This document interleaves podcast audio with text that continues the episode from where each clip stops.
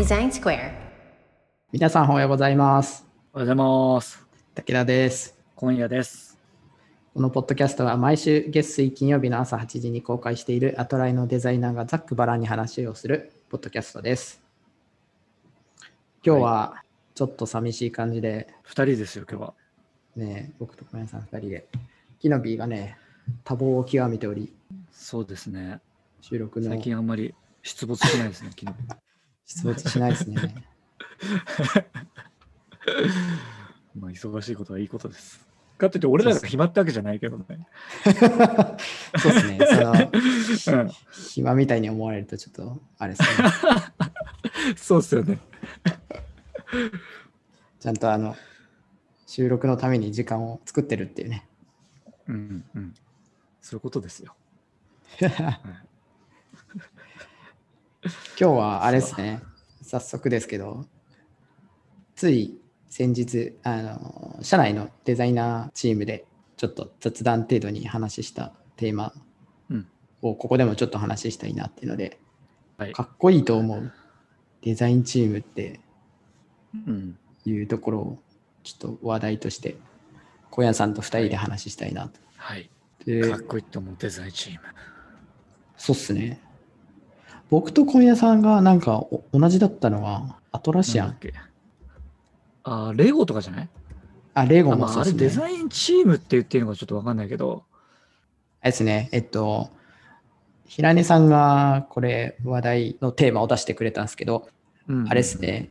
例えば平根さんだと、任天堂のデザイナーですって、なんか、もし出会った人が言ってたら、おおって驚くとかびっくりするというか。うん、憧れるよねっていう話があって、まあ、そんなような人ないし人たちって皆さんはどうどういう人の時におおってなりますかっていうところから始まってますね。うんうんうん。俺は結構、プロダクト系を上げたんですよね。バル、バルミューダとか、僕も憧れますね。バルミューダのプロダクトって本当素敵っすよね。あれなんでしょうね。まあ、単純にかっこいいっていうのもあるし、うん。バルミューダって初め何出したんでしたっけ？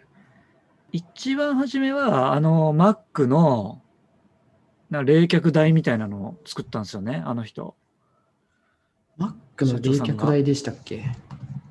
で、その次に正式になんかバルミューダとしてのなんか製品として、あ、そうなんですね。あのーあれだ、空気清浄機かなんかじゃなかったかな違ったかなえー、僕トースターが一番覚え覚えてるっていうか知ってますね。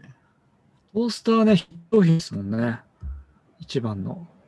あの、どれだっけ空気清浄機か。あの、加湿器は僕うん見たことありますね。はいはい、あの、丸っこい、あの、ドロップ型の感じのやつ。あ、そうっす。で、真ん中にお水入れる。あれ、かっこいいんだよね。ただね、高いんだよな。うちも買おうと思ったけど、ちょっとね、手が出なかった。この X ベースっていうやつですね。ノートブック冷却台。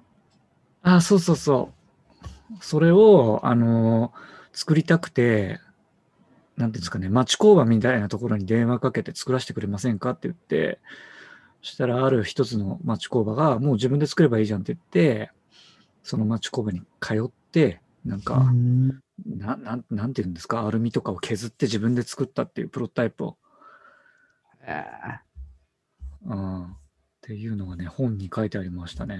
すごいなと思って。あと話題を見たのは炊飯器かな。うんうんうん。いや、でもやっぱ売れてるもの、売れてないものあるみたいで、バルミューダの中でもね。うん炊飯器とかはやっぱり、スチームトースターがすげえ売れてるみたいですけど。そうですね。トースターはそうだ、一扇風機で始めてたの。空気清浄機じゃないや、扇風機だ。扇風機ね。そうそうそう。はいはいはい。心地よい風がこう、吹き抜けるという。やっぱ詳しいですね。小屋さん。いや、もう一冊本読んだぐらいですけど。なんでしょうね、この、欲しくなっちゃう感じ？なんかどれだけ金額いってもやっぱ欲しいなって思っちゃうじゃないですか。うん。む昔のアップルとかも全然手が出る金額じゃなくて、うん今はね、だいぶ安くなったけど、でも欲しいなって思っちゃうじゃないですか。うん。これ、これって何なんでしょうね、言語化すると。うん、でもやっぱ見た目じゃないですか？最初は。やっぱ見あー見た目か、やっぱり。うん。見た目でやっぱ、おってこう、ひ引くようなうんうん洗練された、あーもので,、で、その上でき機能的に優れてるというか、例えばね、うんトースターだったらやっぱ全然違う。あの、今までのトースターとは出来上がりが全然違う。がやっぱよく聞くんで、うん。あその上で、あその見た目が洗練されてるっていう上で、かつき機能的にも優れてるというか。うん。うん、もう隙がない状態ですね。そうっすね。うん。なんかやっぱそういうのに憧れちゃうんだろうな。うん。これチームとしては、竹鉄が挙げてくれてたそのアトラシアンとかうん。挙げてくれてたじゃないですか。はい。なんかここはもうデザインチームがしっかりしてるなってイメージですよね。まあ、デザインチームは、まあ、後からっていう感じではあると思うんですけどね。ああ、そうなんだ。あの、そうですね。えっ、と、それこそトレロとかは買収してるんですけど、はいはいはトレロがうまだん。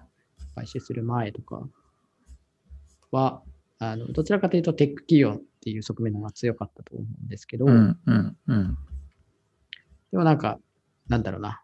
やっぱり必要なものっていうところのプロダクトを、デジタルプロダクトを作ってきてるっていうところと、うん。あとはやっぱりそ組織の方ですね。組織の方が非常に考えられてるというか、うなん。なんかセールス部隊持たないとか、うんうんうん。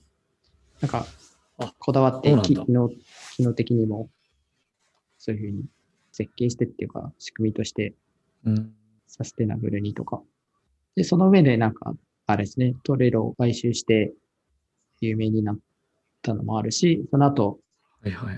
デザインチームがあの強くなったからなのかわかんないですけど、うん。リブランディングして、新しい今のブランドの形になっていってっていう、そのか過程みたいなところは、あの非常に、うんうんあの、アトライが結構参考にするといいんじゃないかなとうん。うん思ったりしてますね。そのアトラシアのその組織的な話をどこで知ったの竹鉄は？どこだろうな。いつだ ?2、3、3年前、4年前くらいですかね。はいはいはい。ちょうどだからトレロ買収する前かした後かぐらいですかね。その、やっぱ成立部隊を持たないっていうのが結構僕は衝撃的で、なんですかね。僕が今まで所属してきた組織って、やっぱ少なからずセールスの人はいたんで、うんうんうん。うん。そう。で、デジタルのプロダクトとはいえ、セールス部隊を持たないっていう形がもちろん理想だと思うんですけど、まあ、それをや、うん。えそのやってるっていうところは結構、すごいい一気に注目を僕はうん。あ集めたというか。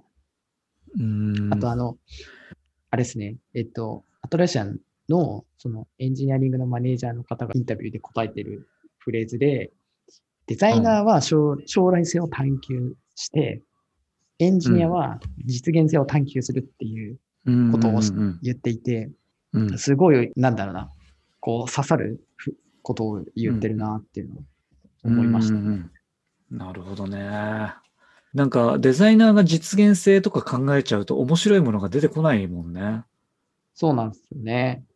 だだから、えっと、そう、そういうふうにレバレッジをかかるような、で、デザイナーはデザイうんデザイナーの役割、エンジニアはエンジニアの役割を、その、なんだろうな、エンジニアのマネージャーの人がそれを言ってるっていうところがまた、こう、組織の中にそういうのがインストールするうんっていううんうん証証拠だなっていうのもあって、うんちょっと興味深いなと思って、うんあの、アトラシアンをもっと知りたいなって思いました。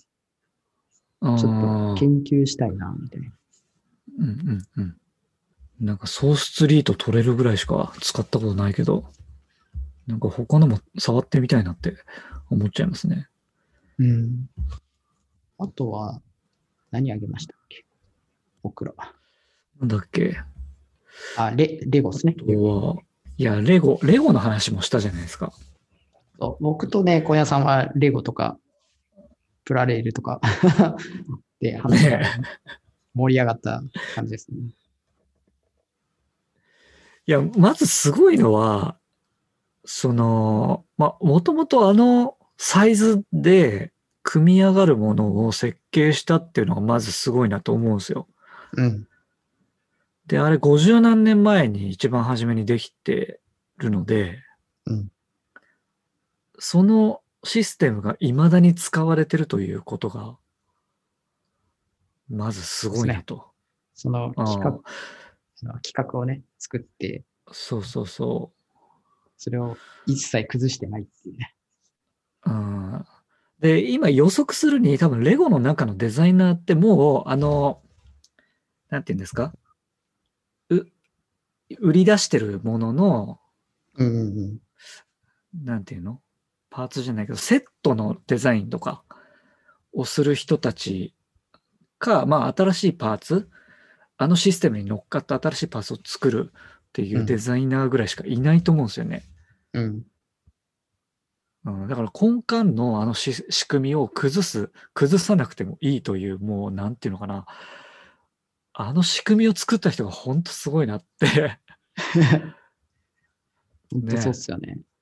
うんで、プラレールの話も出たけど、プラレールもそうなんでしょ？そうそう。そうなんです。プラレールは僕が挙げましたけど、あの、うん。えーと僕が幼少期に遊んでたあのレールが、えっと、僕の息子が遊んでいる、あの、遊ん遊んでるというか、幼少期の時に買ったレールとつながるっていうね。ていうか、20年いや、ー30年越しに つながるっていう。車車両もつながるね。いや、すごいよね。形を変えないで何十年も販売してるって。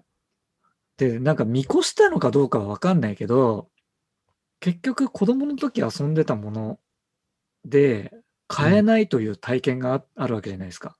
うん。親に頼んだけど買ってもらえなかったという体験が、うん。幼少期今の、ね。お親に、そうそうそう、親になって爆発してるっていう人がいる、そうそうそう、いると思うのね。これ計算してるかどうかわからないけど、もし計算してたらマジですごいなと思って。そうですね。それは計算してたらすごいですね。うん、してないか。わかんないよね。こんな何十年後のことなんか。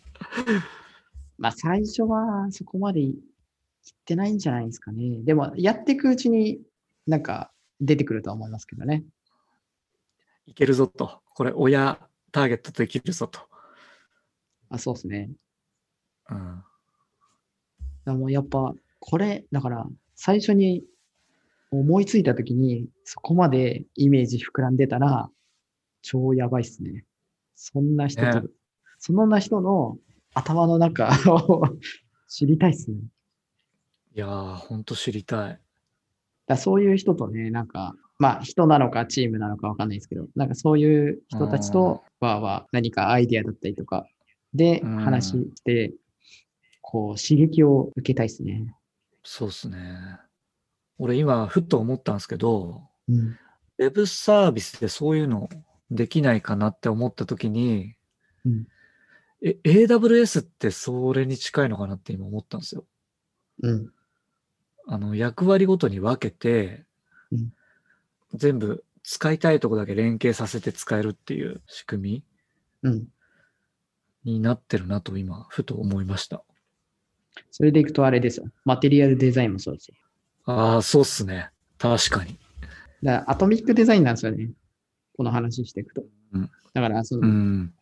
原子レベル、分子レベうんルを、うんあの作っていったときに、いろんな組み合わせで、その、後のページとか、ストラクチャーみたいなところが、うん。あの、いろんな組み合わせで、あ、いろんなパターンが生み出せるっていう、その仕組みをうんうんどれだけ考えられるかっていうところでいくと、うんアトミックデザインで、やっぱりレゴも結局は、あの、一つの突起と下がね、あのその突起につながるっていうところがうん。アトムだとして、えっと、分子のとこが、その配列ですね。2×4 にするのか、ねうん。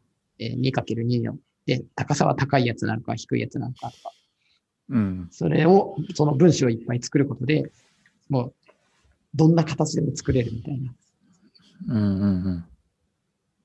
らその仕組みをね、やっぱ、生み出したっていうのは、本当すごいなって。ねすごいよね。そういう仕組みを生み出せるようになりたいなと、すごい思います。考えたらなんか作れそうな気がしてきた。お期待。期待しかないっすよ。いや、わかんない。ちょっと今適当に言ったかもしれないけど。でもあれですよね、今夜さんそういうところが好きですよね。あの、以前、マキタの話とかもされてましたけど。ああ、そうっすね。うん、なんか、そう、なんかいろいろ組組み合わせられる仕組みみたいなのが好きですね。うんうん。次は今夜さんが生み出す番ですね。生み出したいよ。生み出そう。生み出しま 生み出しましょう。生み出しましょう。ちょっとなんか考そういう、あえてみます。わーわーブレストすると楽しくなって、いやー、絶対楽しいっすよ。つ作り、作りたい欲が出てくるから。ブレストとかやりましょう。そうですね。はい。やりましょ今日はこれぐらいにしたいと思います。う。はーい。はい。では、皆さん、さようなら。さよなら。